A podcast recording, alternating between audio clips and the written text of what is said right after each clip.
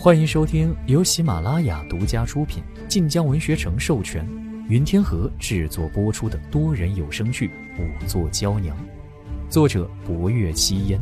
欢迎订阅。第四十二集，霍威楼说完，命绣衣使们点起火把，身手利落的往井底而去。贺成见状，连忙跟上，圆滚滚的身子却刚踩上斜坡，脚下便是一滑，随之滋溜一滑到底。又听“咚”的一声，贺成最终重重的摔坐在了霍威楼眼前。他疼得龇牙咧嘴，却不敢再显笨拙，忙不迭便往起爬。一旁看着的绣衣使 倒是有些憋笑的轻咳了一声。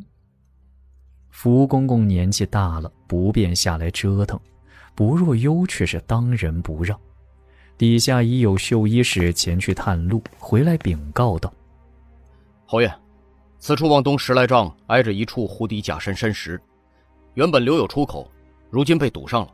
沙石倾泻下来，如今只剩一半可过水。薄姑娘所看到的黄香梅，便是从那处流过去的，终点应当就在东边荷塘。”暗渠以巨石砌成，只有半人高，要在其间行走，须得弯着身子。霍威楼用火把照了照，只见暗渠底下果然有细细水流，多是泥土之中的雪水渗下而成。他点了点头，往西边走。话落，已有人往西去。那持着火把的绣衣使便道：“侯爷，请。”霍威楼却没动，他抬眸看着上面，似在等什么。秀衣使跟着看过去，便见不若幽正从那斜坡之上往下走来。他走得小心，可雪泥湿滑，看得人胆战心惊的。终于快到了井底，不若幽一下跳了下来，落地虽有些踉跄，倒也站稳了。霍威楼这才亲自拿了火把往西边去。那秀衣使眨了眨眼，薄姑娘先请。不若幽不觉有他，往前跟去。他适才听到了绣衣使回报之语：东边被堵住的地方，想来便是那处被填平的荷塘。霍威楼应了一声，后面贺成揉着摔疼的坐骨处跟了上来。一路往西，众人皆猫着身子。只见这暗渠荒废多年，青苔遍布，见或还有老鼠、爬虫窜过。也幸而跟来的是薄若幽，若是寻常世家小姐，只怕要色变而逃。而虽偶尔可见蜘蛛，可整个暗渠却极少见到蛛网，当是有人常在此走动。薄若幽借着霍威楼手上火把的光，细细打量着暗渠。越看越是发掘出更多的人迹，走着走着，还见一二看不出颜色的旧衣裳浸在血水之间。与此同时，一股子令人无法忽视的腐烂淤泥味萦绕在了薄若幽鼻尖。这味道再度出现，薄若幽一时神色难明。暗渠内漆黑一片，全靠火把照亮，越是往里走，越是阴冷的紧。很快，最前面有绣衣使折了回来。侯爷，前面有一道铁门，铁门之后是几处岔道，不过只有一条人迹多些。带人往其他几处看看。秀衣使应声，霍威楼带着薄若幽和贺成到了铁门处。说是铁门，却只是一道间隔极小的铁栅栏，其上早已锈迹斑斑。铁门之上有一把大锁。锁虽是锁死，可锁链却因生锈而断。薄若幽看着锁和断掉的铁链，若有所思。霍威楼回头看他，如何？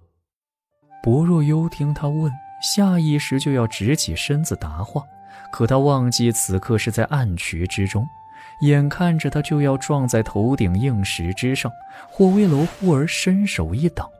薄若幽只觉霍威楼掌心在他发顶上压了压，愣了一瞬，才反应过来，忙弯下身。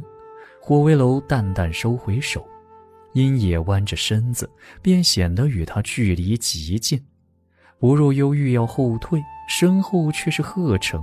贺成摔了一跤，又猫着身子半晌，腰身吃不消，此刻累得满头大汗。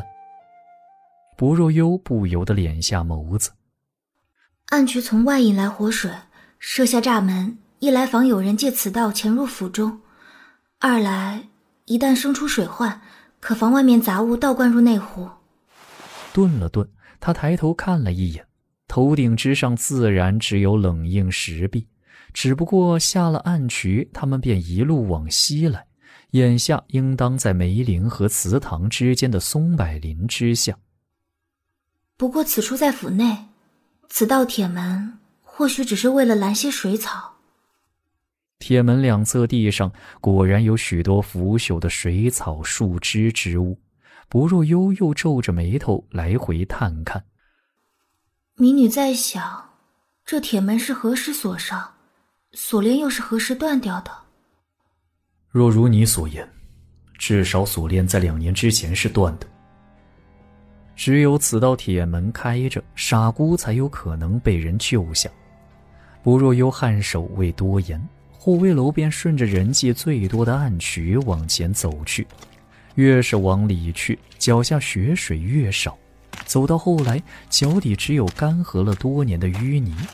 很快，一节缓坡出现在了众人眼前，而在那缓坡尽头，又出现了一道半掩的铁门。铁门仍然开着，形制与适才的铁门几乎无二，其上亦有一把大锁。可此铁门因在缓坡之上，只受潮不曾沾水，锈迹要淡许多。然而门上的锁链同样是断的，只是这把锁并非因生锈而断，而是生生被砸断。锁链足有不若幽拇指粗细，却被人砸断。也不知砸断锁链之人用了多久时间。铁门吱呀一声打开，门内出现了往上行的石阶，且甬道高度一下拔高，便是霍威楼也能直起身子。霍威楼手执火把上了石阶，沿着石阶往上，不过走了不到十来阶，一道暗示顿时映入了眼帘。只一眼看去，不若幽便看出这是一间女子的起居处。屋内摆着简单的家具摆件，正北方向摆着一张绣床，只是无论是床围还是锦被，看起来都十分之陈旧。再加上此处见不得光，潮气极重，还可见其上霉斑点点。西边靠墙放着一张案几。案几之上有一盏用尽了灯油的灯盏，不若幽上前看了看，只觉这灯盏多年未点燃似的。暗室西北角还有一扇门，霍威楼看过此暗室后，便往内门内走去，可刚推开门，他脚步便顿了住。不若幽心中生疑，便也跟着走上前去。待走到霍威楼身旁，他眸色微沉。一门之隔，可此道门内却满是塌陷的砖石，便好似一间好端端的屋子忽然天塌地陷了一般。不若幽忍不住道：“这是……此处在祠堂之下。”霍威楼开口，语声已尽是严正。祠堂之下果然有暗室，这里藏着人，因怕我们发觉。这才要毁了此处。虽然门内已被砖石塞满，却还是能看出原来也颇为扩大。一摆有家具书册，不若又往门边走了一步，恰好看到一块红砖之下压着半张纸，那是一张年久泛黄的宣纸，其上抄着一首七言，墨色都要淡了，如今只能看见剩下的两句。那上面的字迹和洒金笺上面字迹几乎一模一样。本集播讲完毕，感谢您的收听，订阅收藏不迷路哦。感谢您的收听，去运用商店下载 Patreon 运用城市。在首页搜索海量有声书，或点击下方链接听更多小说等内容。